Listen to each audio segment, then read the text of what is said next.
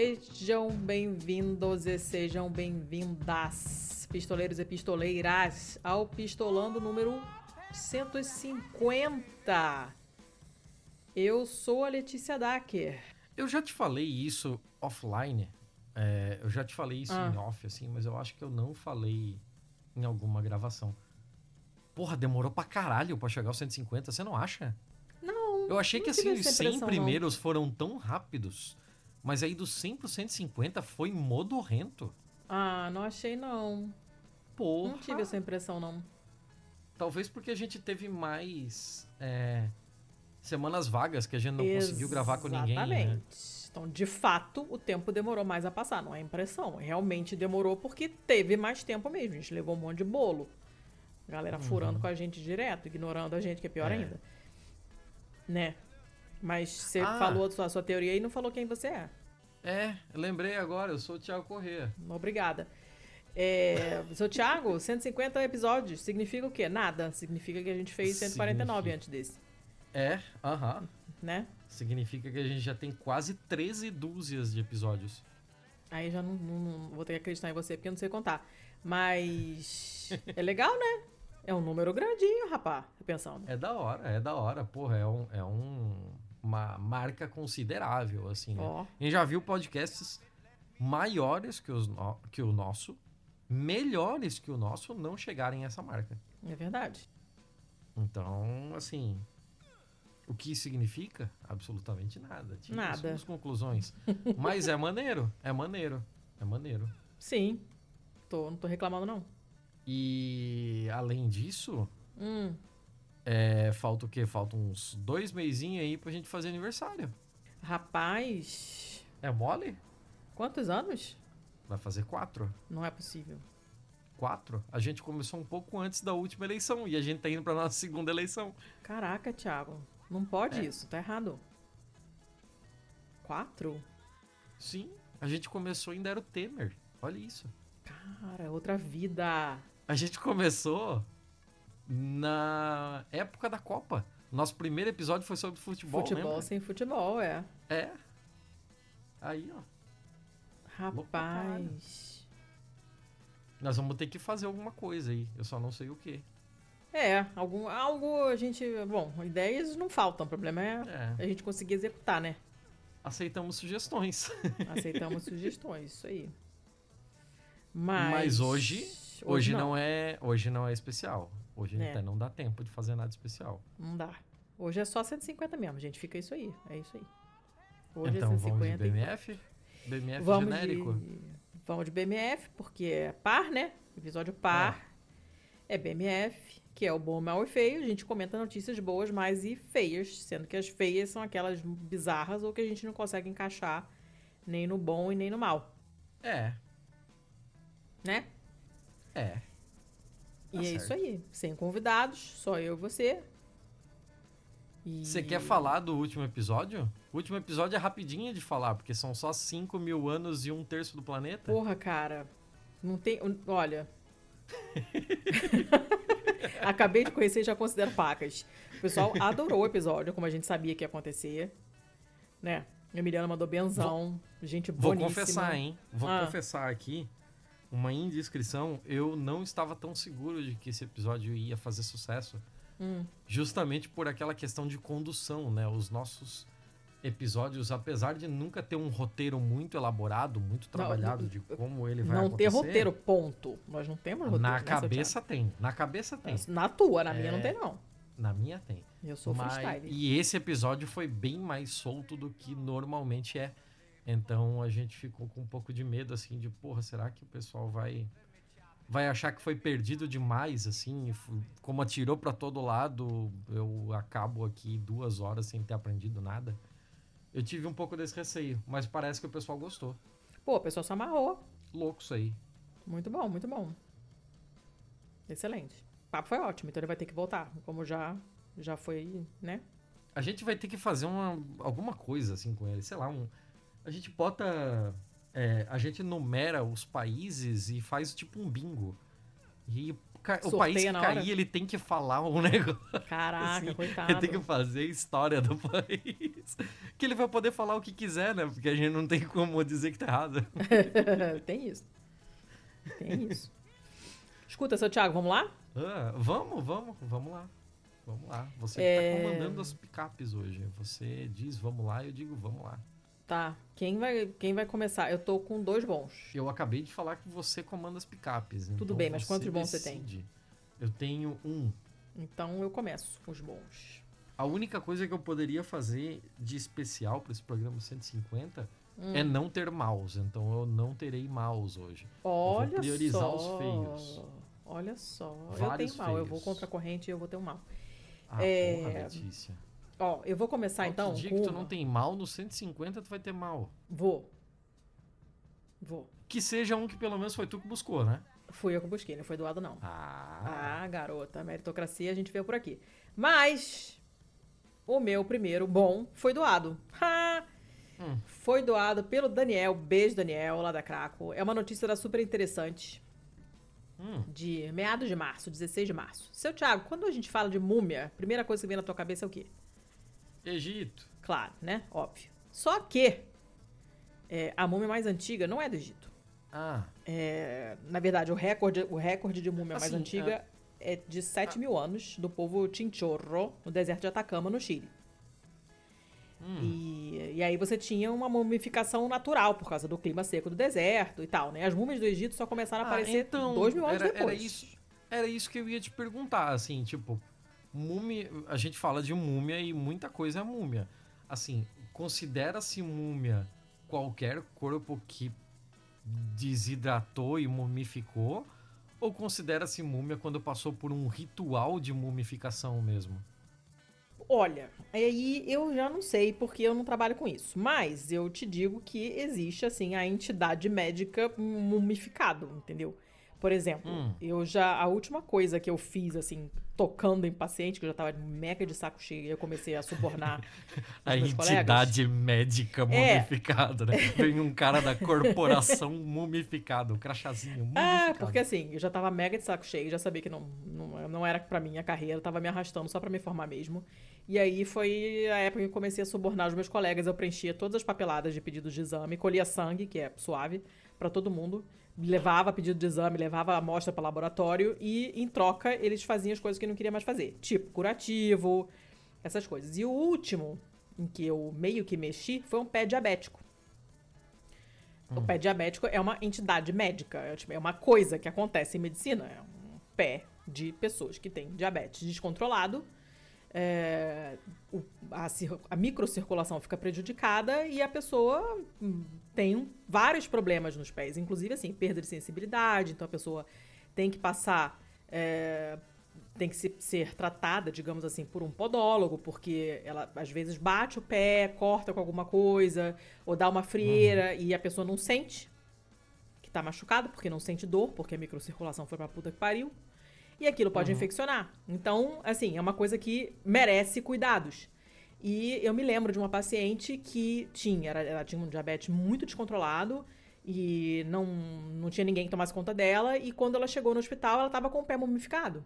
O pé mumificou sozinho, entendeu? Tipo, Caralho. Igual o cordão umbilical de bebê que cai. Ele mumifica, ele vira um negócio seco, desidrata, segue, cai. O pé Ah. dela tava assim, então assim, você via assim os nervinhos Fica um secos, de os músculos sequinhos assim, é sinistro assim. E esse foi o dia que eu falei, cara, não vai rolar. Alguém a- ajeita isso aí pra mim, porque não, não quero encostar nisso não. não. Já deu. Eu colho sangue pra você pro resto do ano, mas eu não quero mexer nisso. E foi assim a última, o último paciente que eu vi com essas coisas mais sinistras, assim, que teoricamente era pra eu resolver e eu me recusei. é, foi isso. Então, assim, é uma parada que acontece, sabe? Porra, se uma você- parada tensa, hein? É bem tenso. Se você deixar um- um corpo naquele clima seco e tal, o negócio vai desidratando. É carne seca, entendeu? Tipo, é, é aquilo ali. É uma maneira de conservar o corpo. E fica, né? Agora, eu não sei se o conceito é, de, digamos, mumificação passiva ou ativa, digamos assim, eu não sei se isso é uma parada é, entre os estudiosos. Não sei se tem o time que considera a mumificação passiva como mumificação também, sabe? Tipo, uhum. a mais antiga uma múmia, é uma múmia que ninguém mumificou.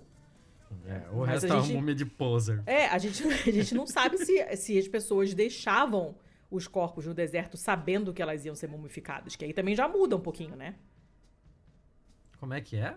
Tipo, se, se eu, não, eu não vou lá mumificar o corpo, tá? Mas eu sei hum. que o deserto causa uma mumificação, então eu deixo ele no deserto em condições que ele, eu sei que ele vai ser mumificado. É diferente hum. de você simplesmente larga aí onde der e por acaso mumificou. Não é a mesma coisa. É. Você concorda? É. Sim. Então você tem todo um leque de nuances aí que eu não sei, que eu não trabalho com isso, não trabalho com nada, não sei de nada. Para de me fazer pergunta difícil, porque eu nunca sei responder nada. Mas, não é nada disso que eu tava falando. Tava falando que o recorde anterior, portanto, não era do Egito, era dessas múmias de 7 mil anos desse povo Chinchorro, no deserto do Atacama. As múmias do Egito só começaram a aparecer dois mil anos depois disso aí, mas tinha outros povos também que dominavam técnicas para retardar a decomposição do cadáver. Claro que o processo é mais fácil é, em locais onde o clima é seco e frio, né? Como uhum. na Europa você tem um clima mais úmido, é mais difícil você encontrar múmias. Normalmente o que você encontra na Europa, a múmia mais recente é, encontrada na Europa até a data dessa notícia, era de mil anos de, do, ano, do ano 1000 antes da Era Comum. E, é, normalmente, assim, a, as histórias que eu sei, que eu já li sobre múmias bem preservadas na Europa, são múmias que, de, de corpos que foram jogados ou que caíram em pântanos. Né, com, com uma, uma certa hum. densidade, com uma certa concentração de, sei lá, de não sei qual material, que tem pouquíssimo oxigênio e aí o corpo fica mumificado. Inclusive, uhum. eu, eu, sei disso por causa de uns celtas lá. Eu tive um período maluca do, do, maluquice de celta. E as paradas eram todas assim. O pouco que se sabia era de gente que tinha sido sacrificada sendo jogada nesses pântanos esquisitos lá. Mas aí, aí, aconteceu que nos anos 60, uma equipe de arqueólogos encontrou 13 corpos enterrados no Vale do Sado, que é aqui no sul de Portugal. Hum. E essas, esses esqueletos estavam em covas de nada mais, nada menos que 8 mil anos. Uh. E aí o arqueólogo, isso foi nos anos 60, o arqueólogo Manuel Farinha dos Santos, claramente não é dinamarquês, tirou umas fotos em preto e branco, né, dessa múmia, com uma câmera analógica, obviamente, porque era o que tinha na época. Só que essas Sim. fotos só foram encontradas e reveladas recentemente. Aí o pessoal olhou e falei, caraca, que, que é isso, cara? Que múmia maneira, vamos lá ver. Foram lá ver e um grupo de pesquisadores da Suécia é, descobriu que pelo menos um daqueles corpos, daqueles corpos foi mumificado. Provavelmente, provavelmente para facilitar o transporte até o local onde ele foi enterrado depois. E, é, e, isso faz dessa múmia a mais antiga de que se tem notícia. Ela bate o recorde anterior por mil anos, que, digamos, né, convenhamos, não é bolinho. Mil anos é coisa pra caramba. É, não é exatamente um empate. Né? Não é, não dá, não precisa de VAR. Né? E você tem uma bioarqueóloga da Universidade de Uppsala, que eu tenho certeza que não é assim que se pronuncia, mas a Nessa Guedes, nossa amiga e apoiadora que mora na Suécia, irá me perdoar. Ela é uma das autoras desse novo estudo, estudo né? E ela que tá em cima dessa, dessa múmia antigona aí, né? Sem essas fotos, que na verdade são de 1962, essa múmia provavelmente não seria descoberta tão cedo.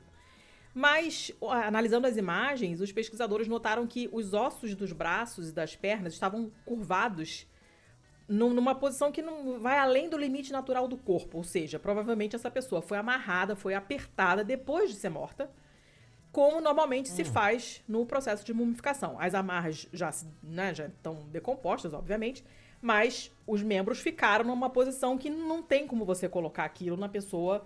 É, é, tipo, você, você, aproveita depois que a pessoa já está morta, as articulações já estão todas fodidas, não sei o que, você aperta da maneira que você achar melhor e fica uhum. ali. E você tem também ossos e articulações. Necrobondage. É. Porra, Thiago. Dureza.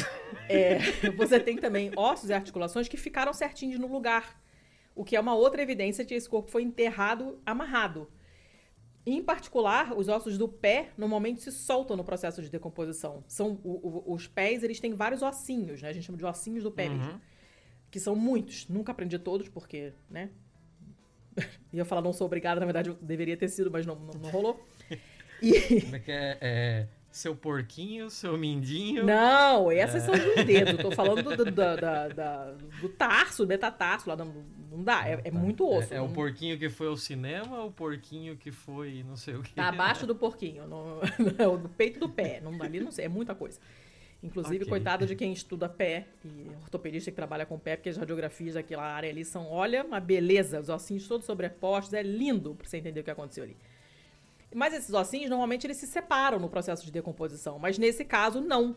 Ou seja, a pessoa realmente estava bem amarradinha, né? Porque os ossinhos ficaram no lugar. Foram mumificados no lugar, né? E, uhum. uh, além disso, tem uma última evidência de que esse corpo foi mumificado artificialmente antes de ser enterrado, é que não tem nenhum sinal de, de, não tem nenhum sinal de decomposição de tecidos moles no solo. Ou seja, esse corpo foi dissecado antes, os órgãos internos provavelmente foram retirados e tal. Os membros foram encolhidos pelas amarras após a morte da pessoa, né? Tem, tem uma foto que mostra uhum. é, como foi, né? Provavelmente essa pessoa foi amarrada sentada e, e aí o corpo foi, foi ele vai enxugando, né? Vai desidratando, vai perdendo volume e tal, e as, as partes mais soltas vão caindo, então a pessoa fica numa posição muito bizarra, a múmia depois fica numa, numa posição esquisita, mas dá para entender como é que ela chegou nessa posição na qual ela foi descoberta. E, enfim, mas o, o artigo termina dizendo que apesar dessa descoberta que foi recente, esse posto de múmia mais antiga do mundo provavelmente nem vai durar muito tempo, porque há indícios de mumificações hum. de mais de 10 mil anos em Israel e de mais de 30 mil anos em Belarus, vulgo Bielorrússia. 30 mil anos? 30 mil, Chuchu. Mas ainda tem que analisar, ah, estudar. Ah, tá, o, é, o que eu ia perguntar, o que, que falta para passar o VAR aí e confirmar essa? Vão ter que estudar os negócios lá, ver tudo direitinho, tal, uma datação bonitinha, Caralho, meu irmão. É, foda, né? Mas eu achei muito Porra. maneiro, cara. Pô, e aqui, Portugalzinho, ó. Como diz minha mãe, Portugal bombando. E eu eu tive a oportunidade de ver uma múmia muito legal em, em Portugal. Né? Eu falei disso alguns episódios atrás. Uhum. Que lá no. Lá na, na, na, no convento do Carmo tem duas múmias peruanas de crianças. Hum. Muito bem preservadas, muito legais. E lá em Belém, na, na Museu Nacional de Arqueologia tem três múmias egípcias, né? Então tem umas paradas interessantes aí. Uh, porra, 30 mil, eu tô impactado no 30 mil aí. Pensei, é, 12 mil, 15 mil. Porra, 30 é sacanagem. Sacanagem. Muito, né? Carai. É, rapaz. Tá pensando, rapadura é doce, mas não é mais não. Era isso? Era isso, eu achei bem bacana. Porra, é bem bacana mesmo. É uhum. É bem bacana mesmo eu vou de uma notícia de um outro veículo que eu já trouxe aqui recentemente também, que é o, a coluna Tilt do hum. UOL. Hum. E, cara, essa daqui é uma notícia boa por N motivos. Se liga, de 25 do 3 de 2022, semana passada. Oh. Brasileira de 16 anos. Hum identifica 1450 galáxias para o Observatório do Japão. Caramba! Se liga nisso, assim, caralho. É, é, eu não queria ser primo dela. É, o Natal vai ser foda. O Natal vai ser zoado. Ela é uma estudante do Ceará ela acabou de concluir uma análise astronômica onde classificou sozinha 1450 galáxias Gente. para o projeto Galaxy Cruise do Observatório Astronômico Nacional do Japão. Antes, a jovem que se chama Maria Larissa Paiva havia descoberto um asteroide e o feito foi reconhecido pela NASA. Caraca, As galáxias são gente. conjuntos de estrelas, poesia cósmica, papapá, explica aqui qual é o Paranauê das galáxias. E uh, essa classificação delas, né, envolve características de tamanho, luminosidade, formato e comprimento de ondas das galáxias. É, em seguida, os dados são registrados em um software do projeto e depende muito do tempo de cada pessoa que cada pessoa deposita no trabalho de classificação e o quanto a pesquisa é levada a sério. Até o momento estive 100% sozinha nas pesquisas, Gente, não foi fácil. Caraca. Diz a estudante que divide o seu tempo entre esse projeto e as atividades do terceiro ano do ensino médio. Cara, você nem o que Isso dizer. é muito maneiro. Isso é Que humilhação. muito, muito é maneiro. sensacional, cara. Porra, é menina ainda por cima, que foda. Sim, demais, demais, assim. E ela, ela conta aqui uma historinha de como isso começou pra ela e é muito legal. E, tipo, ah, deixa eu pegar aqui o pedacinho. Pá, pá, pá. A relação de Maria Larissa com a astronomia começou na infância com o desejo de saber o nome dos astros que iluminavam o céu de sua cidade natal, Pires Ferreira, no interior do Ceará. Certa noite, aqui palavras dela, né? Certa noite, minha avó paterna, Mundinha, estava sentada na varanda e eu estava no quintal brincando. Cheguei para ela e questionei se as estrelas tinham nomes. Aí ela disse: Não sei todas, minha filha, mas o nome daquelas três ali são Maria, são as três Marias, Uhum, que é o cinturão de Orion, né? aham. Ah, a minha curiosidade só se multiplicou. A avó da estudante não tinha o conhecimento específico da área para responder todas as perguntas. O assunto ainda fresco na cabeça da então criança continuou no dia seguinte na escola. Professores, colegas de sala, todos que pudessem ajudar na sua busca por respostas. Sem respostas, ninguém sabia nada sobre as estrelas e planetas ou consideravam desnecessárias as minhas perguntas. Fiquei frustrada, mas nunca perdi o hábito de contemplar a lua, as estrelas e a natureza. Já adolescente, ela continuou suas pesquisas em uma locadora e lan house. Gente. Ela pesquisou títulos que abordassem astronomia. Pesquisei pelas Três Marias, o resultado me trouxe exatamente essa palavra, astronomia. Até então eu não sabia sequer que ela existia. Cara. Descobri Tudo que sei hoje sobre o cinturão de Orion, composto por Mintaka, Alnitak e Alnilan, e sempre dou ênfase em descobertas sobre por que foi isso que eu senti. Felicidade e satisfação do aprendizado. É muito, muito Gente, que isso aqui. história fantástica, que menina Cara, foda. essa, essa história é sensacional, é sensacional. É, quem quiser conhecer um pouco mais do trabalho dessa menina, é, o perfil do Instagram dela é Laritrix. L-A-R-I 2Ts R-I-X. Larissa mais Bellatrix. Agora, por que Bellatrix? Não sei. Melhor ser a não- Bellatrix do não Harry Potter. perguntar. Pode ser a Bellatrix do Harry Potter, mas pelo menos. ah, é, vamos lá, vamos seguir pra frente, porque eu já falei. Eu hoje amei, que Ne- notícia foda. É, eu já falei hoje em Necrobondage, então eu não quero falar que uma criança de 16 anos é uma dominatrix. Não faça isso, É, Thiago. É. Eu também já. Eu, eu tô escapando, eu tô tentando desviar de piadas hoje o tempo todo. O tempo todo. Então, seguimos. Então tá, então eu vou para o meu segundo bom, que é uma notícia que surgiu pra mim, então aqui no meu caso é mérito meu mesmo, tá? E é uma notícia, é curtinha, do The Independent.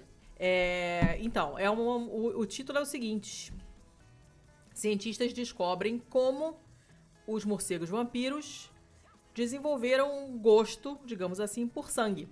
Hum, Aí, assim, qual é. Por que, que foram investigar esse negócio, né? Tipo, por que não, né? Eu acho uma pergunta muito válida. Por que, que morcego gosta de sangue? Porque não são todos os morcegos que gostam de sangue, né? Você tem um monte de espécies e só três, se não me engano, é, vivem de sangue. Então, hum, não é uma coisa tão simples assim. Se for alguma coisa de estranho, tem aí. Sangue é um péssimo péssimo ingrediente para a sua dieta, porque ele não tem nada, coitado. Não tem caloria quase nenhuma, não tem carboidrato, não tem gordura, ele é proteína pura. Então, toda hora ele tem que se alimentar, assim, é um negócio trabalhoso, sabe? Não é, você não consegue armazenar. É, um- é ruim, sabe? Se você puder escolher outro tipo de dieta, é mais conveniente. E aí eles descobriram, eles compararam o genoma dos morcegos vampiros comuns com o genoma de 26 outras espécies de morcegos. E eles identificaram o quê? 13 genes que estão faltando ou que não funcionam mais nos morcegos vampiros. Esse Ah. é, eles, a, a o que, genética que deles eles é, fazem isso? eles perderam esses 13 genes, ou então são genes que não funcionam mais, né? E ao longo dos uhum. anos, esses, esses genes ajudaram eles a adaptar essa dieta, a, a se adaptar. Parem de comer pronomes, por favor, pessoas. Eu fico muito nervosa. A se adaptar. né? Eu já, eu já falei, a pessoa fala, ah, formei. Formou o quê? Uma banda? Né? Usa a caceta do pronome, eu me formei. Né? Meu pai se aposentou, ele não aposentou, sei lá, um equipamento dele, o acordeão dele que ele parou de tocar. Ele se aposentou. Parem de comer pronome. Mas enfim, eles se adaptaram a uma dieta à base de sangue, que é uma dieta muito rica em ferro e proteína e tipo meio que mais nada, porque é isso aí que tem no sangue. É uma dieta péssima, mas então o fato deles conseguirem sobreviver é, com uma dieta de, de, sangue é uma parada muito estranha. Assim, eles são única, as únicas espécies de mamíferos que sobrevivem com sangue. Não tem mais isso no, entre os mamíferos, né? Claro, a gente tem um, um, monte de inseto, tem um monte de negócio lá, né? Que, que, que come sangue, mas mamífero mesmo são só essas poucas espécies de morcegos vampiros. São horrorosos, por sinal. Uhum. Né? E são pequenos, razoavelmente pequenos. Tem, assim, são uns 8 centímetros, essa espécie que eles estavam estudando, assim, essas espécies, com uma abertura de asa assim, de 18 centímetros. Não, não é um negócio monstruoso, de grande, né? E, ao contrário uhum. do que as pessoas acham, ele não suga. Ele não suga merda nenhuma, porque ele não é borboleta. Ele dá uma mordida, abre um buraquinho, o sangue sai e ele vai lambendo. Entendeu? e okay. só. Então você tem, cara, 1.400 tipos de morcegos e só três espécies conseguem fazer isso. Os outros comem insetos, uh, fruta, néctar, pólen, né? A gente sabe, morcegos são polinizadores pra caramba. Alguns comem carne, tipo sapinhos, peixinhos pequenos e tal, mas sangue não, porque sangue é muito idiota, uma comida péssima. Mas esses aí se deram super bem, assim, sabe? Então estão lá na mesma categoria de mosquito, sanguessuga, pulga, tudo bicho que come sangue, mas os outros não são mamíferos, né? Só o morcego que é, que é um negócio muito esquisito. E agora eles então estão, estão trabalhando mais para descobrir mais detalhes sobre esses genes que foram perdidos ou, ou que funcionam mal, né? E, uhum. e aí eles mostram então que essas espécies, essas diferentes espécies de morcegos vampiros tão, são muito diferentes de outras espécies de morcegos que só comem néctar e fruta. Apesar de ser tudo morcego, eles têm uma diferença muito grande entre eles, porque todo o sistema digestivo é diferente a boca tem que ser diferente, porque ele se alimenta de maneira diferente, né? Então, tudo muda, o metabolismo dele é outro. Ele é um bicho bem diferente, apesar de ser tudo priminho, né? E aí ele termina e o artigo... Da onde que são esses morcegos? Uh, eu acho que meio que tudo é lugar. Eu sei que na América do Sul tem esses que, que comem sangue. Não, não, eles não falam exatamente. Ah, não. É América Central América do Sul. Isso. Mas eu não sei se é só uhum. na América Central América do Sul que tem isso, não. Ele não fala. O legal é que eles, eles falam no finalzinho, assim, que como é uma, é, uma, é uma dieta hipocalórica, né? Como eu falei, eles não conseguem ficar muito tempo sem uma refeição, porque oferece o sangue, dá pouquíssimas calorias. Mas aí rola toda uma estrutura social, assim, eles têm umas relações sociais super complexas, os morcegos, e eles sabem quem já ajudou eles no passado. Então, tipo, ah, hoje eu tô super bem alimentado, ganhei Olha. na loteria, achei um cavalo lá pra eu lamber o sangue do cavalo, tô de barriga cheia. Meu colega aqui do lado, meu vizinho, que já me ajudou antes, quando eu tava na merda, ele não conseguiu nenhum bicho pra ele morder essa noite. Então eu vou regurgitar esse sangue e vou dar um pouquinho para ele. Bah, que massa. É, e não tem nada a ver com, com, com ser parente, com ser, sabe, priminho, ah, é só do meu clã, não tem nada disso. Eles, eles uhum. lembram né? Ah, esse aqui é um cara que compartilha. Quando os outros estão fodidos, ele ajuda. Então eu vou ajudar ele agora também. O que é muito maneiro. Ah, louco isso Muito aí. maneiro, né? Solidariedade morcegal. É, pra tu ver.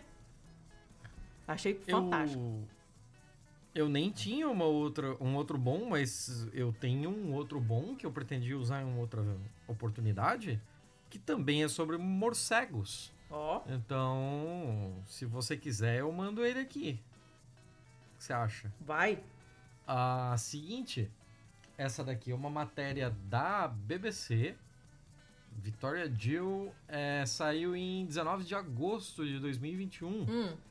E eu achei isso aqui muito, muito legal. Tava aqui uma era já para eu usar. Tanto é que a matéria é de agosto, mas eu sempre acabava adiando, mas agora que você falou em morcegos, vamos Hum. continuar no papo de morcegos. Tá.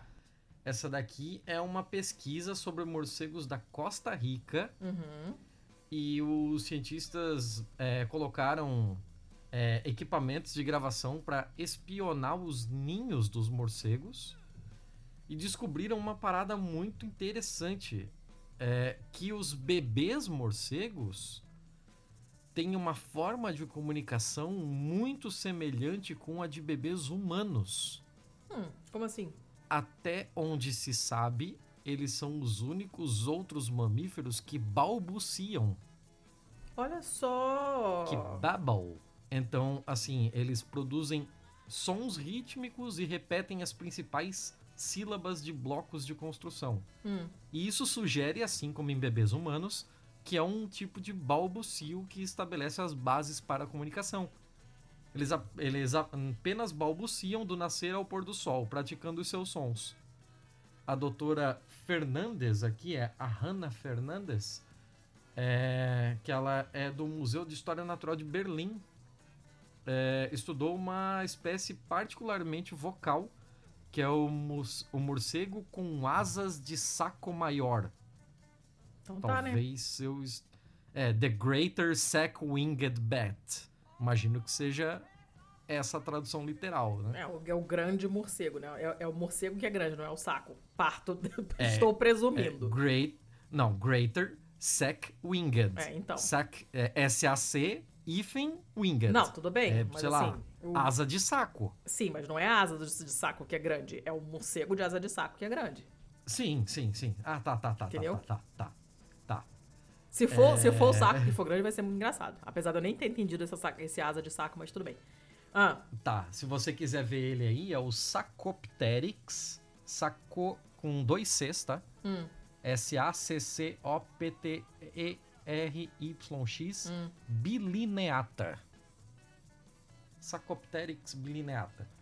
Ah, segundo ela, esses morcegos realmente cantam como pássaros. Então eles têm uma combinação vocal muito sofisticada, um repertório de tipos distintos de sílabas. Olha só, cara. Fernandes e seus colegas, que publicaram as descobertas na Science, é, analisaram gravações dos filhotes de morcego balbuciando em seus puleiros. E aí as características que eles, é, que eles identificaram. Repetição de sílaba-chave, é, que os adultos usam nas canções, né? Hum. E ritmicidade e repetição. Muito semelhante aos sons de da, da, da dos bebês humanos. Olha que coisa, gente. A fala humana requer um controle muito preciso sobre o aparelho vocal. Balbuciar em bebês e crianças pequenas é uma prática vital para obter esse tipo de controle. Uhum. E disseram os pesquisadores que o mesmo se aplica para os morcegos, ainda mais numa espécie tão vocal quanto essa. Né? É, conhecemos todos os diferentes tipos de sílabas produzidos por morcegos adultos, e os que aparecem no balbucio dos filhotes são realmente uma reminiscência dos adultos. Então podemos dizer claramente que é um balbucio do que se ouve dos adultos. Cara, que coisa interessante, diferente. E esse morcego aqui, o morcego com asa de saco maior, ele é a única espécie de morcego conhecida que faz isso até hoje. Só que tem mais de 1.400 espécies de morcego no pois mundo. é, né? Não é possível que outra não faça isso, né? Que coisa, cara. Fica a dica. É. Ah, tem um esquema aqui que fala sobre. ó, os bebês realmente ouvem uns aos outros quando estão balbuciando. Hum. Um começa, ele balbucia por 15 minutos ou mais, sem parar, e eu posso ver claramente as orelhas dos outros filhotes se movendo. Então eu acho que gente. eles estão realmente ouvindo uns aos outros, mas como isso de fato influencia na prática, eles ainda não sabem. Gente, morcego é um bicho muito legal. É muito maneiro, muito É maneiro. um bicho muito foda. Ah, legal, legal, legal. Tá. Acabamos com os bons morcegais, então? Acabamos, acabamos. Tá. É, eu não falei terei mal. que... já, é, já adiantei. Você falou que não tem mal, né? Eu, eu tenho mal. Eu não vou, não vou falar mal Ó também, não. passarinhão aí. Não, é, sei lá. É ou pode ser um morcego também. É, tá de noite, né? Pode ser um, pode ser um morcego. Eu, eu vou tirar o meu mal, então. Desistir. Vou deixar pra, pra Ó. próxima. Ok. Vou deixar pra próxima. Eu tinha duas, inclusive. Aí, ó. é, São duas notícias a menos que você precisa buscar semana que vem. É. Tá. tá certo, tá certo. Então, sem mal. Então vamos pro. Oh, meu Deus do céu, botei o negócio, fiz a gambiarra aqui pra apoiar o microfone, agora eu tô dando porrada nele. É, vamos pro Ah. feio, então. Quanto você tem? Ah, cinco. Porra! Porra, digo eu. Eu Por que só tenho porra? dois. Qual é o problema? Porque é muito! Não, eu, não, eu tenho uns muito, muito curtos. Então tá. Muito curtos. Então tá. Eu. Os meus são curtos também. São curtinhos ah, também. então. Então pronto. Então já está, já está! Vem cá. Já está! Você começa ou eu começo? ou eu começo? Ah, eu começo, eu tenho cinco, né? É, então vai lá. Tá. A primeira, muito, muito, muito curta. Ela é da KDKA2, Que? que é a emissora CBS de Pittsburgh. Hum. Canal 2 de Pittsburgh. Ah, o Mike Doyle é um senador americano que ele tá pra vazar, né? Porque tá velho, tá. Pô, já deu pra ganhar dinheiro, já, já deu pra bombardear um monte de país, tá bom, né? Uhum. Vamos, vamos parar, né? Chega por hoje. Ah, isso não seria uma notícia do feio só porque um senador americano vai vazar.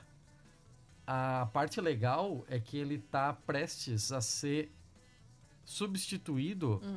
por Mike Doyle. Um cara de exatamente o mesmo nome, só que um é Gente. re- republicano e o outro é democrata. Mas, gente! Então a chamada é só isso. Republicano Mike Doyle é, concorrendo para substituir democrata Mike Doyle no Congresso. gente, que doido! Muito bom. Muito É só bom. isso. Adorei. Excelente. Tá. Próxima. Eu vou de outra? Vai. Ah, meu Deus do céu. Calma. Calma. É, vamos lá, Guardian. Hum. Vim 18 de março de 2022. Motorista espanhol que foi pego pela polícia depois de consumir bolinhos de rachixe Ah. é, solicita imunidade diplomática mostrando uma carteira de motorista com o nome de um país não existente. Na- Tô confusa. É, é isso aí. Que Ele país, foi meu preso Deus? por ele foi preso por direção errática. Ah, Ele estava dirigindo praticamente em zigue-zague. Tá, mas... É, então a polícia parou ele, pediu os documentos e tal, né? Ele sabia que ele ia se foder, porque tinha Né? consumido um bolinho de rachixe e tal. Aí a carteira que ele entregou, que tem lá foto, tem as paradas todas, assim, é uma carteira bonitinha até. É, relativamente bem feita. O problema é que ela é uma carteira da REML, Que que é isso? que é a que é a República, eu não sei o que que é o E de Mendalerenda. O quê? O quê?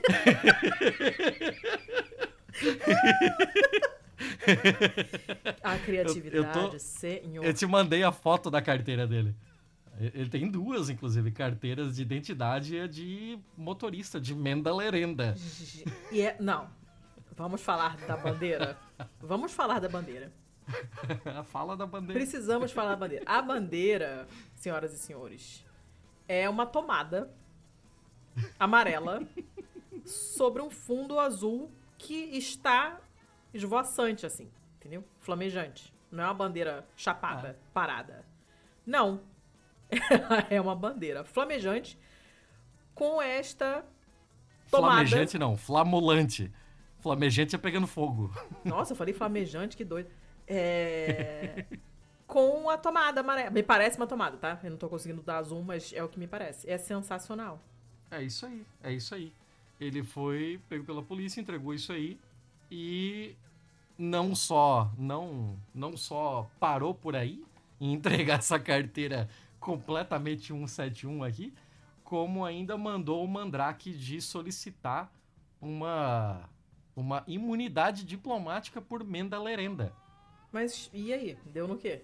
O nome, é, o nome dele não foi divulgado, eu acho, mas ele é um espanhol do, da região de La Rioja. Tem 28 anos e. Tá, tá, tá, tá, tá, tá. Uma vez que o veículo foi interceptado, os oficiais pediram os documentos e ele respondeu mostrando a, a carteira de motorista e o ID card da é, é, REML, República Errante Mendalerenda. Uh, apesar do, do nome República ali, né? É, não é exatamente uma república, que tal? Nossa, eu desconfiava. Embora, é, só que assim, se você procurar ela no Google, hum. você vai ver que ela é uma república que se apresenta online como uma soberania individual imóvel reconhecida por outros estados capaz de atuar com total independência em estrita conformidade com o direito internacional. Que porra é essa? o motorista ignorou os, re os repetidos pedidos para mostrar a identificação confiável e começou a mostrar uma falta de respeito aos policiais. Aqui eu acho que ele tá certo, foda-se polícia. É, ele, ele, alegou ter imunidade, alegando que era membro do Serviço Diplomático Soberano de Menda Lerenda e depois de ter sido submetido a um teste de drogas, o homem testou positivo para THC e falou que era por causa de umas Madelines de maconha que havia ingerido. O que é uma Madeline? Mad que eu saiba, Madeleine é um, um, doce, um bolinho. É um brownie? Não, é um bolinho mesmo. Um bolinho feito numa, numa forminha que parece uma concha. É uma delícia. Quando é bem feito, é muito bom. É um bolinho. Ah, é. Bem. Bem, nunca ouvi falar. Beleza. Segundo o, o Paranauê aqui, ele vai, vai ter que pagar uma bela de uma multinha, né? Vai pagar mil euros por dirigir a, sob influência de drogas, né? É, 200 por dirigir com o telefone na mão, mais 200 por é, fazer um exame, é, por falhar em fazer um exame válido, que é o ITV, que é o. É o exame de Covid, né? Creio hum, eu. Não sei. O ITV, né? Não sei. Hum, sei lá. E o carro foi guinchado, óbvio, né? E não é a primeira vez que o pessoal na, na Inglaterra tenta usar uma, um ID de emenda, de emenda lerenda. Não é a primeira. É, em outubro de 2020, um cara foi pego por ofensas no tráfego e foi preso depois de mostrar é, aos oficiais do Nordeste da Galícia uma licença de, de motorista de emenda lerenda. Alguns meses depois, um outro cara na mesma região produziu um ID de emenda lerenda é, e usou esse, esse ID quando foi parado num check de rotina de Covid. Aí ele foi levado para uma estação de polícia tal, onde ele falou que. É, onde ele. Pera aí, cadê? Me perdi. Tava tá lendo aqui de repente me perdi. Eu, eu nunca vou superar a Menda Lerenda, você sabe, né? Ele foi levado. ele foi levado para delegacia, onde ele descobriu que ele era procurado pelas autoridades porque ele se recusava a enviar seus filhos à escola. E tem uma outra então tá. Tem uma, tem uma outra república aqui que é Wandering Republic of Yours Truly. Ah, meu Deus, não acredito. É, seria tipo é República. República Errante da tua verdade? Não, Yours Truly assim? é tipo, ah, atenciosamente é uma maneira de você fechar uma carta. É, não. Não, mas numa. Mas você não teria como. É que é um trocadilho que não dá pra traduzir mesmo, assim. Não, né? é uma maneira de você fechar uma carta. Your, your uma carta para uma pessoa sim, íntima, sim, sim, né? Tipo, sim. Ah, é do uhum. seu fulano de tal. Não. Então, e aí tem Ainda essa é República Errante também, que é uma micronação que, segundo o website deles, foi proclamada oficialmente em 99 e que define uma. Meu, é, essa daqui é foda. Ele define uma pessoa, um indivíduo, como uma república independente em si e reconhece o território nacional como o espaço que este indivíduo ocupa naquele momento. Ah, então tá bom. Conseguiu entender o Não, que claro aconteceu? que não. não. Então, é, a identificação da República Soberana pode ser comprada online por 76 euros. Ah, Caro ainda. É. Caro. mas não é, não é impossível. É. Mas por 200 euros você pode. é, você pode ser condecorado como Duque, né? Da, de Liberland, se eu não me engano.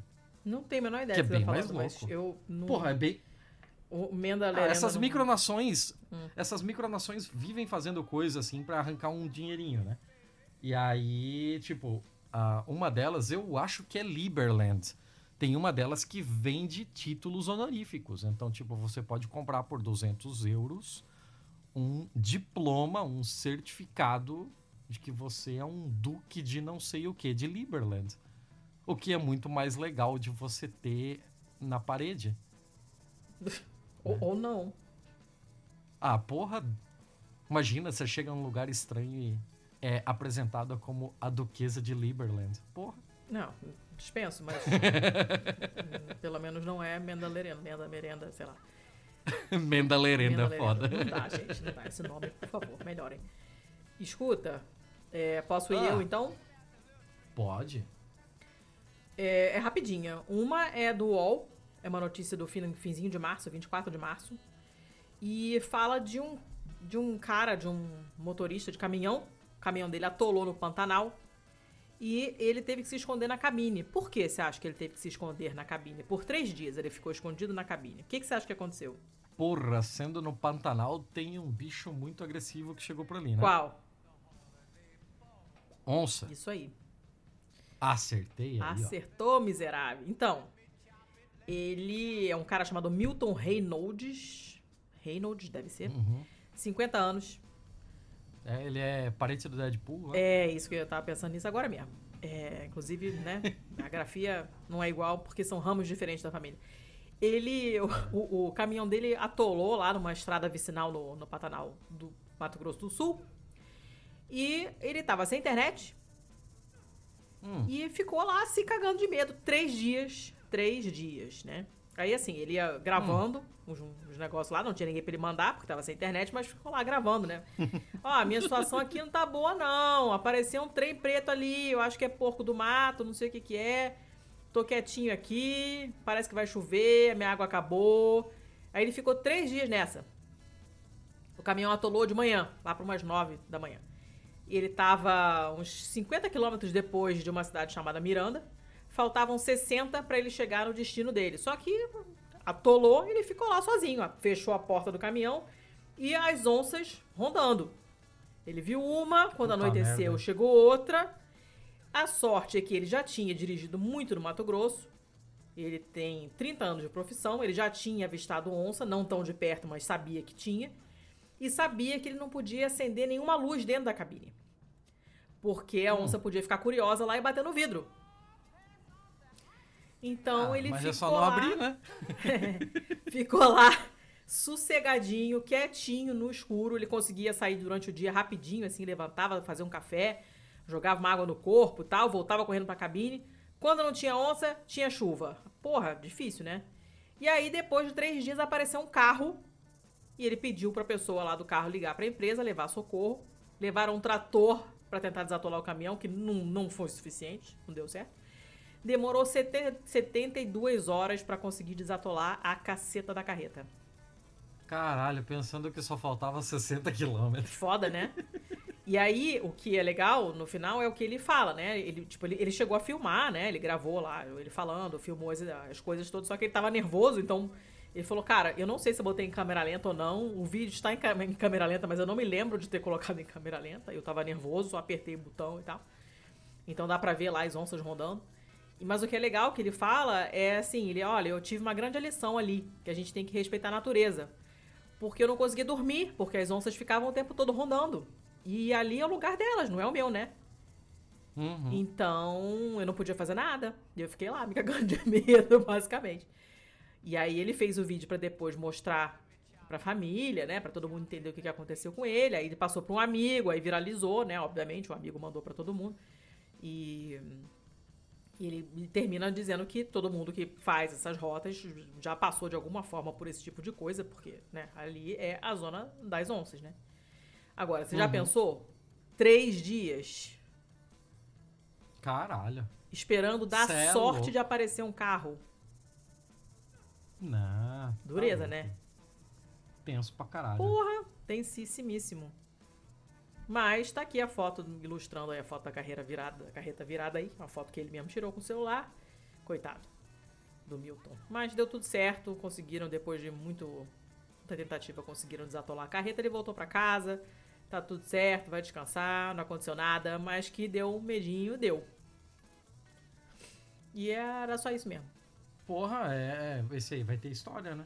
Porra, Ah, eu devo ir com outra daqui? Vai com outra. Vou, vou com outra então. É, já que a gente falou ali do- dos amiguinhos com carteira de emenda lerenda, eu vou continuar em questões de documentação e veículos e tal. Esse é uma um site da CTV News do Canadá e fala sobre um maluco aqui da Nova Escócia Hum, de Ottawa que o cara tá sofrendo, tá, tá, tá tendo problemas aí por conta da placa do carro dele.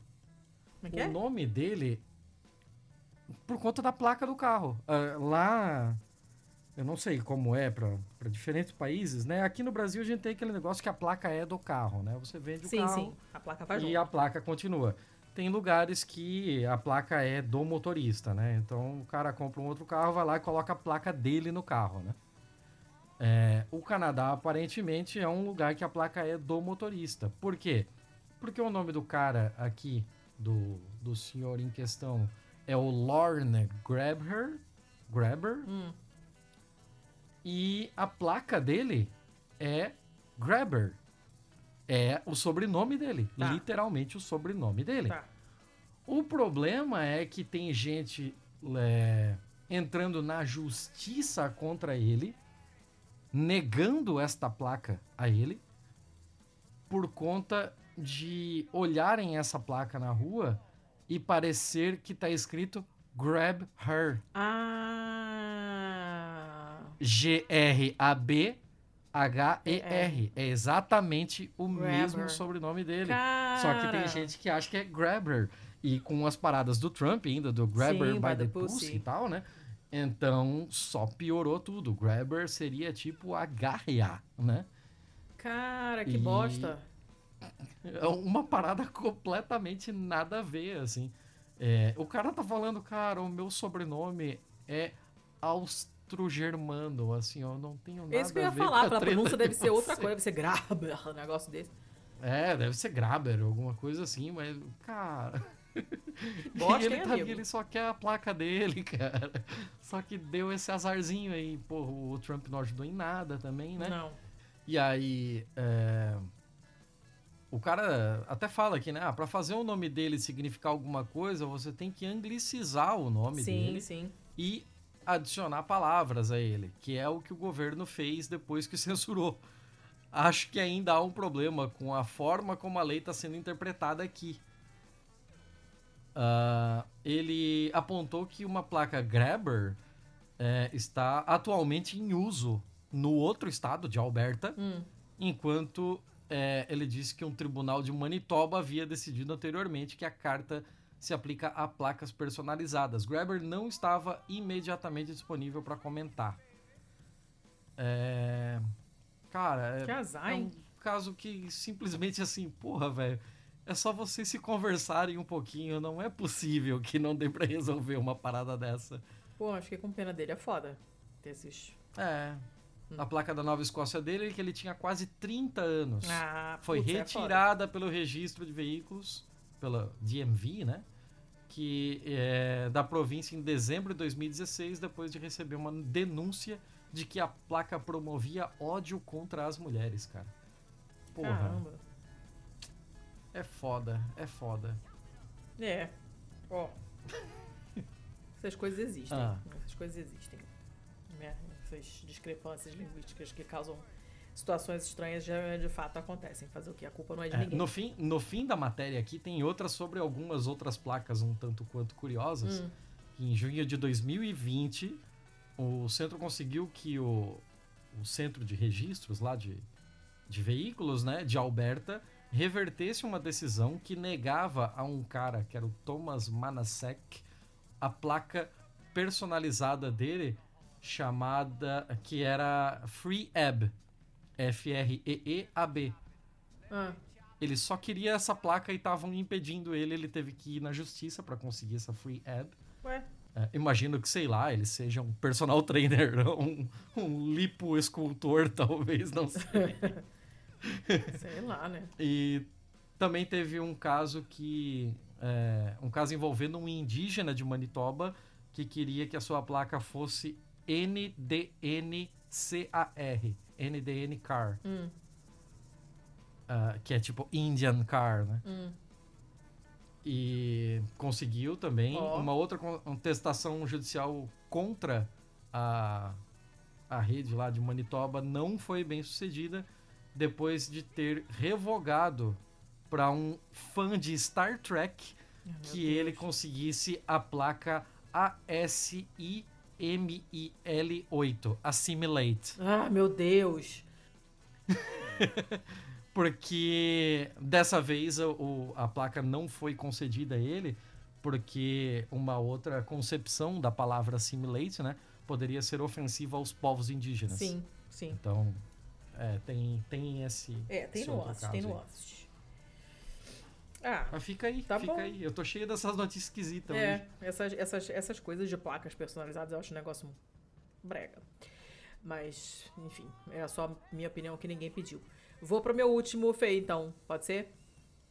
Sim, sim, sim. É um- salame. uma notícia do, do, do New York Post, do dia 21 de março. Ah, É, o corpo de um cara que estava sumido há 10 anos foi encontrado no freezer. o cara ou o corpo? Cara, o... Thiago, cala a boca. Foi encontrado num freezer de um pub Ah. abandonado em Londres. Esse cara o freezer sumiu. tava abandonado ou o pub tava O abandonado? pub. O pub. Tá. Eu falei, eu Ok. falei, você para de dar interpretações impossíveis. você falou o o freezer, de freezer um pub abandonado. Pub abandonado. O freezer de um Eu pub não fiz nem abandonado. pausa. Eu teria falado freezer abandonado de um pub. Para, para. Ó, esse cara sumiu em 2012, tá? Ah, Um aposentado chamado Roy Biggs. E ele tinha uns 70 anos, provavelmente, quando morreu. Na, na hora, ele, tipo, ele sumiu e a família, né, procurou na época e tal, não sei o quê, mas não, não teve notícia de nada, o cara simplesmente sumiu. hum, E aí os esse, esse pub que estava abandonado, estava sendo reformado, não sei se foi vendido, sei lá, tá sendo reformado. Inclusive é um prédio que não tem a menor cara de britânico, tem uma cerca com uns negócios estranhíssimos, assim, um muro com umas paradas tão estranhas, parece, sei lá, uma casa de Araruama, não sei te explicar, um negócio estranho. E acharam acharam esse corpo os operários que estavam refor- reformando o pub. E é, acharam esse negócio lá e falaram, cara, essa, esse corpo deve estar aqui há anos, né? Mas a identidade, apesar do corpo ter sido descoberto em outubro do ano passado, a identidade dele só foi confirmada agora. E, por- e fizeram através dos, dos dentes, né? Porque não Sim. devia estar bem fudido o corpo, assim, não, não foi possível reconhecer de outra forma. Não tem, não se sabe ainda, o exame pós-mortem ainda não sabe por que, que ele morreu, qual foi a causa da morte, não sabe. Eles estão agora correndo atrás de, de- de divulgar a foto dele para ver se alguém consegue, algum parente, alguém que conhecia ele, consegue dar alguma informação sobre o paradeiro dele, como é que ele pode ter morrido e tal. Pra definir também quando que ele foi visto pela última vez, pra tentar entender como é que ele morreu, como é que ele foi parar ali, né? Porque não é uma coisa normal, né? Você ser encontrado, sei lá, teu corpo ser encontrado num rio é uma coisa, mas dentro de um freezer, em um prédio abandonado, claramente alguém colocou sabendo que não ia ser descoberto tão cedo, né? Então tem uma parada Uhum. esquisita aí, né? E é só isso mesmo. É só, a notícia é essa, porque não sabem nada ainda. Só sabem que esse cara tava sumido há 10 anos. E, inclusive, é engraçado que ele tem esse nome Roy Biggs, assim, que é um nome bem inglês, mas ele tem uma cara de árabe, entre aspas. Ele podia ser meu tio-avô, assim. É super parecido com a família do meu pai. E, e é isso, ninguém sabe nada, não, não, não tem nenhuma indicação sobre como ele morreu. Então, tipo, pode ser qualquer coisa, pode ter acontecido qualquer coisa com ele, inclusive um acidente, sei lá, morreu de morte morrida na companhia de um conhecido, o conhecido ficou com medo de ser incriminado e socou lá no freezer. Sei lá, pode ser qualquer coisa, porque não se sabe do que, que ele morreu. Tá sumido esse tempo todo, ninguém sabe o que, que aconteceu com ele.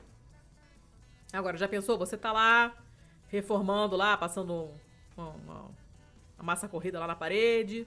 Aí você acha um freezer. Pô, vou abrir pra ver quem tem de nojento aqui dentro. Você abre, tem um homem morto lá dentro. Porra, cara. Há 10 anos. Há né? 10 anos.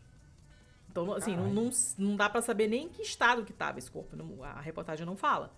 É, foi na Inglaterra, né? Foi. Londres, cara. Londres, Londres mesmo. É, é, então, então mumificar não mumificou, porque a umidade desta porra. Ah, não. Certamente não. não rolou. É, De deserto ali não, não se fala mesmo. Mas não sei, né? O freezer ficou ligado por algum tempo? Não sabemos. Não sabemos de nada. Mas Ou é será bizarro. que só, só ficava ligado durante a semana? Ah, Vergonha da profissão! ah, não sei. É isso aí já não sei. Vergonha da profissão! Ah, eu só conheço chega, o meme, eu nunca chega. vi esse filme. Eu tô, esse, eu- esse vídeo. não, é- É, tô- Você tem mais eu tô- feio? Eu tô, difícil hoje, meu Deus do céu. Parece que eu tô alterado. Ah, Eu- vem cá. tenho, tenho coisas, tenho mais coisas. Então, então manda ver. Tenho mais Tô coisas. Hum. Tenho uma aqui que é de um site que o nome é uma bosta. Mas Hum. é, eu tô aqui pela notícia, não pelo nome lixo dele. Porque Hum. o nome do site é Stars and Stripes. Ah, meu Deus. Então, né, estrelas e faixas, a porra da bandeira americana. Hum. É o stripes.com. E eu tô aqui por conta de uma notícia saída recentemente, 19 de março de 2022. Imagina você estar em Washington Hum. e de repente você pega um Uber. Vai parar na Ucrânia. Não. É, de repente você descobre no meio de um papo assim, né? Ah, pega, um, pega ali um motorista bom de papo e tal. E aí no meio do papo você descobre que esse motorista de Uber é o ex-ministro da Fazenda do Afeganistão. Ô, rapá. É isso aí. Ex-ministro das Finanças do Afeganistão, agora um motorista de Uber em DC, é, pondera sobre o que saiu errado. Então, ele, assim, por uma cagada do destino, um jornalista pegou um Uber com ele, descobriu que ele era o, o último ministro da Fazenda Caramba. pré- gente. pré-Talibã, né? Uhum. e começou a puxar papo com ele. E aí marcaram de fazer uma corrida em que ele ia ponderando sobre tudo o que aconteceu e tal. Imagina que papo maneiro. pra- Nossa, que coisa E- singular. E vindo totalmente do acaso, assim, né? Tipo, de todos os motoristas que poderiam ter aceito a corrida desse jornalista. Bem maneira a matéria, ele fala aqui sobre uma cacetada de coisas aqui. E, porra, vale, vale a pena. E a matéria é curtinha, tá? N- Apesar, eu tô falando assim, parece que ele fala e fala e fala. Mas não, é curtinha e, e vale a pena. Olha só. Tá, tá nos Estados Unidos, ele com esposa, com quatro filhos, é, tá refazendo sua vida inteira aí. Caramba. Que susto, né, do jornalista. Sei lá. Eu acharia que era caô, assim. Pois é, né? Sei lá, você vai pra. Imagina, você vai pra, pra Itália agora e aí você tá dando um rolo lá em. eh, Você tá dando um rolê em Roma, pede um Uber e é o Guido Mantega dirigindo pra você. é porque o Guido Mantega é italiano, sim, né? sim. Então é totalmente crível. Que coisa. É. Tá. Que mais? Falei, falei que era curtinha, falei que era É, é curtinha. curtinha, mas é Você interessante. quer mais? Não, na Caralho, verdade isso- eu não quero mais. Não, Mas vai ter se mais. tiver, joga aí. Não, tem mais, tem mais, tem mais. É, notícia do UOL. Essa é do dia 23 do 3. E, cara, que loucura isso aqui. Rapaz encontra pela internet o assassino do pai após 12 anos de buscas. Nossa, e isso gente. foi no Brasil. O líder de produção, Leandro Rodrigues, 28 anos, passou 12 anos procurando pelo assassino do pai, morto a tiros em 2010, na cidade de Registro, no interior de São Paulo. Hum. A busca chegou ao fim quando ele descobriu pela internet após acidentalmente errar o nome do suspeito ao digitar no Google. Não, não acredito. Ele que digitou louco. errado e acidentalmente ele descobriu que o cara tinha se mudado para o Paraná, constituiu família e abriu duas empresas. O Leandro tinha 16 anos quando o pai dele, que à época tinha 38, foi assassinado. Ele conta que no momento do crime, o pai dele estava indo de moto com uma ex-companheira na garupa até a delegacia da cidade de registro para registrar um BO contra esse cara que já havia, agredi eh, que já havia agredido a, a ele, né? E o ameaçava constantemente de morte. A poucas quadras do distrito policial, ele foi interceptado pelo sujeito que disparou três tiros. É, um deles atingiu a ex-companheira na região da axila, os outros dois atingiram os pulmões e o coração do pai dele. Putz. Então ele tentou seguir por mais alguns metros, mas acabou caindo e é, praticamente em frente à delegacia. Depois das investigações conduzidas pela Polícia Civil de Registro, o suspeito teve a prisão decretada, mas ele já havia fugido da cidade sem deixar pistas. Só que o Leandro nunca desistiu de encontrá-lo, né? Hum. Aí um dia numa conversa com uma policial, com uma que é amiga da família, recebeu a recomendação de que se ele queria ver a justiça sendo cumprida, deveria sempre manter contato com o fórum da cidade. Aí ele diz aqui que eu estava na Fundação Bradesco na época e surgiu uma oportunidade de estagiar justamente no fórum. Claro hum. que foi Deus quem criou essas coincidências. Consegui ter acesso à documentação do processo e pela primeira vez vi as imagens do meu pai caído no chão em frente à delegacia. Os ferimentos, o sangue, aquilo tudo foi demais para mim. Foi quando resolvi dar um tempo e sair de registro. Ele se lembra que é, antes de partir foi até o cemitério, se ajoelhou na frente da lápide, aquele negócio bem é, HQ, assim, né? Se ajoelha uhum, na frente uhum. da lápide e promete que vai fazer justiça, papapá. É o Batman. E, e aí, numa dessas buscas de internet, ele errou uma letra do nome do suspeito lá e, para surpresa de todos, apareceu um resultado que não surgia antes.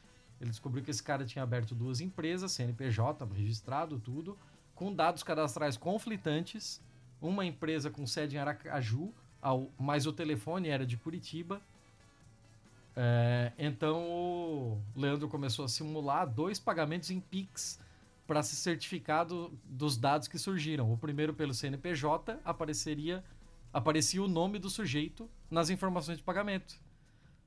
O segundo pelo DDD com, pelo telefone DDD 41, que dessa vez hum. foi o nome da esposa que apareceu.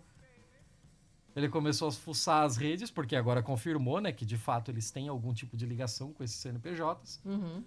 É, então, descobri que o cara não tinha foto em lugar nenhum. Soube que nem o filho que, é, que ele teve com essa mulher ele quis registrar para não ser rastreado.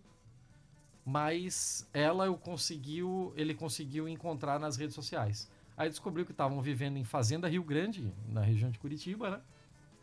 E com as informações em mãos, ele acionou a polícia de Aracaju, confirmou o suspeito do assassinato ser responsável pelo CNPJ depois ele acionou a polícia de Curitiba repassou todas as informações que tinha conseguido. Aí depois Coisa, de conseguir gente. contato com a guarda municipal, é, que tinha essa mulher como seguidora numa rede social, e o policial civil que me atendeu morava poucas quadras da casa onde ele onde o assassino residia. Gente. Daí eles fizeram uma operação conjunta entre a polícia civil e a guarda municipal que terminou com a prisão desse cara. Então, tipo, porra, uma história muito louca, assim, muito, muito. louca. Caramba, cara. Tem muita coisa maluca aqui. E porra, né? Vamos. Sei lá, né? É, é foda, a gente tem processo pra caralho aí, mas tipo. Tendo alguém para pesquisar um pouquinho, né? É. É. Porra, foi no Google, cara. É, é foda isso, né? né? dá, um, dá uma dorzinha assim de pensar, porra, foi no Google. É. Nem foi um negócio mirabolante, assim. É. Bom. Foi? Essa foi. Você quer mais uma? Não. Ah, mais uma. Guarda, guarda pro próximo. Um minha só. Ai, só se for rápido. Ah, não. Então não quero. Tá, tá. Tá bom. É que essa Tá, ok. daqui é meio, é meio longuinha. Não, não, Ah, então não. não vai. Então vai pra não, próxima. guarda essa é meio, próximo. é meio Guarda pro longuinha. É que essa daqui é direto do site da universidade, então é. Ah, não, guarda, Tá. pro, guarda, guarda pro próximo. Vem Tá cá. bom. Ah, Vem cá. vou, É, vou. Recadinhos. Recadinhos, recadinhos é que você vai encontrar todos esses links, você vai encontrar tudo que a gente falou aqui no na parte de descrição do episódio, onde quer que você esteja ouvindo esse episódio, e também lá na, no post de publicação do, do episódio em pistolando.com. Hum. É, além disso, você pode entrar em contato conosco via e-mail, com contato arroba pistolando.com. Pode entrar em contato nas redes sociais, que é arroba pistolandopod. E pode entrar em contato pelo próprio comentário no post também, né? E Uhum. se você quiser ajudar esse. Eu vou fazer um negócio para encurtar um pouco a nossa. A nossa. A nossa. Ih, ó, já alongou em vez de cortar. Não vou, não vou fazer nada mais. Vou continuar o roteiro. vou continuar o roteiro. É, Ah, se você quiser contribuir com esse episódio, com esse episódio não, com esse podcast, você, por favor, faça isso. Eu vou jogar uma real bem legal pra vocês, assim, bem grande, de que tipo, estamos a literalmente hoje, no dia dessa gravação, 3 de abril, estamos a literalmente seis meses das eleições. A gente vai ter um semestre foda, a gente vai ter um semestre pesadíssimo, com muita coisa pra cobrir e a gente só vai dar conta se vocês nos ajudarem de verdade, assim. É, gostaríamos de fazer muito mais do que a gente faz, inclusive, mas temos as nossas limitações de tempo, de equipe e financeiras. É, eu sei que tempo é uma é um recurso finito, Uhum. mas se vocês nos ajudarem nas questões financeiras, quem sabe a gente possa pagar alguém pelo tempo dessa pessoa, para que a gente possa aumentar o nosso banco de tempo.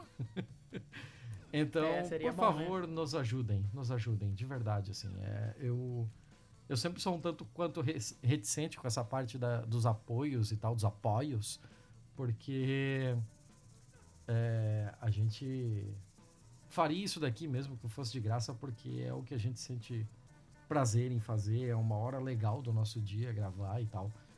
Mas pagar boleto nunca é uma hora legal do dia e sentir que a gente tá fazendo um negócio legal, mas que não tá chegando na qualidade que a gente gostaria por conta das nossas próprias limitações também digamos que estraga um pouco da experiência, não é mesmo? sim. É, então, por favor, nos ajudem. A Letícia, eu falei pra caralho, então a Letícia vai passar todos os links.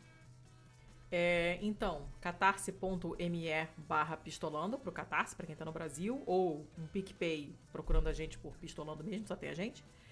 Ou fazendo um pix de quantos vocês quiserem barra puderem. Contato arroba pistolando.com é a chave pix. Pra quem tá fora do Brasil, tem o patreon.com barra pistolando, só tem a gente. Quem quiser barra puder nos ajudar com moedas estrangeiras, que a gente agradece muito, porque as nossas despesas fixas são em moeda estrangeira. Nós pagamos servidor em doletas e software de edição também. Ah, e é isso aí. Além disso, temos a nossa parceria com a vesteesquerda.com.br. Vocês usam, podem usar o cupom de desconto pistola 10 para comprar a sua camiseta para sair mostrando aí para todo mundo em quem você votou, em quem você não votou, que é muito mais importante.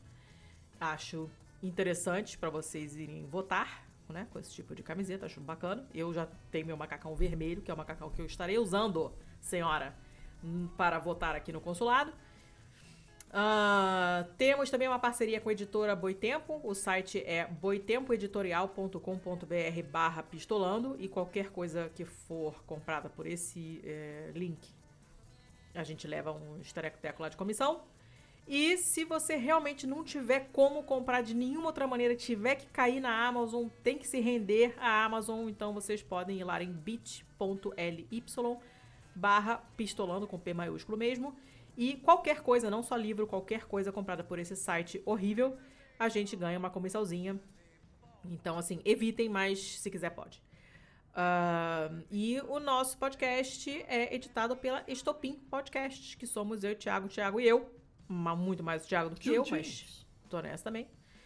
E então é isso aí. Se você quiser fazer o seu podcast não sabe nem por onde começar, ou já sabe por onde começar, mas ainda não começou, quer uma ajuda, quer uma consultoria, quer edição, quer vinheta, quer, sei lá, qualquer coisa, quer saber que microfone comprar, onde publicar, como é que faz, cadê o botão que publica, ah, não sei, fala com a gente, Estopim Podcasts, é plural, tá? Porque tem mais de um.com.br. E é isso aí. Letícia, Oi. É, eu sei que o programa tá acabando. É. Mas enquanto você falava os links, eu recebi aqui um link. Hum. E eu acho que cabe, tá? O quê? Mega Sena deixa 44 novos milionários em São Paulo e revolta quem ficou de fora do bolão da empresa. Ih, rapaz, é ruim. Choram sem parar, diz apostador. Eu imagino. O prêmio era de 122 milhões. Oh, meu Deus. 44 pessoas ganharam, levando cada uma quase 2 milhões e 800 mil. E segundo informações da própria Caixa Econômica Federal, a aposta vencedora foi registrada como um bolão de 44 cotas. É, porra, foi um bolão só hum. que ganhou as 44 cotas. Caramba, hein? Uh, vários funcionários de uma empresa de logística portuária localizada na cidade de Santos estão entre os vencedores o, G1 falou com um aqui dos. Teve acesso a um dos bilhetes premiados, que foi exibido a reportagem por um dos cotistas premiados. E segundo um dos vencedores que preferiu não se identificar por motivos de segurança, afinal ele embolsou 3 milhões quase, né? É. Uh, alguns trabalhadores da empresa que deixaram de participar do bolão estão aos prantos e choram sem parar. Na empresa, cerca de 60% dos premiados foram homens e 40 mulheres. Cada vencedor gente. gastou 17 e 18 para levar Ai. quase 3 milhões. Fica a dica. pá, pá, pá, entre os moradores da cidade, as brincadeiras não, não demoraram para começar. é, pelas redes sociais, de dezenas de pessoas avisaram que na próxima segunda-feira estarão enviando currículo para a empresa onde os ganhadores trabalham. Cara. Legal, porque, cara, isso, isso é. Pelo menos é um jeito de falar sobre os ganhadores sem tirar palha de quem não participou, né? Sim, sim.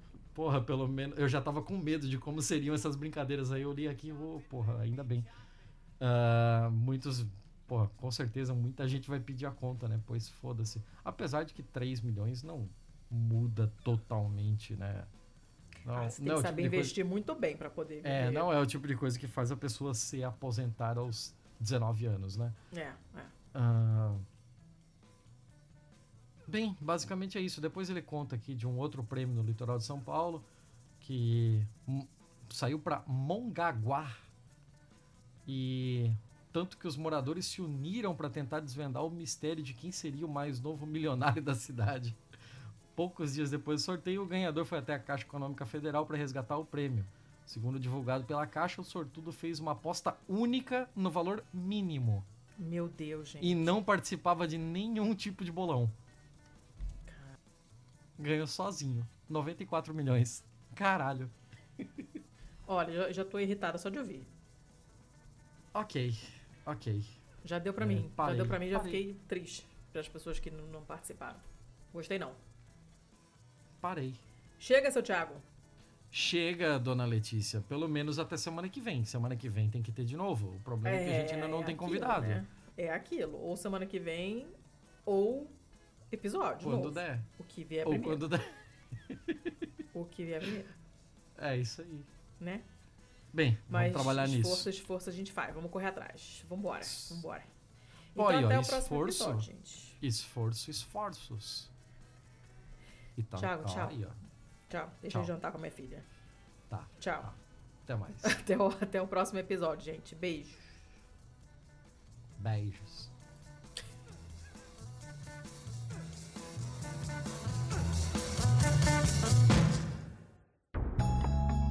Este podcast foi editado por estopimpodcasts.com.br.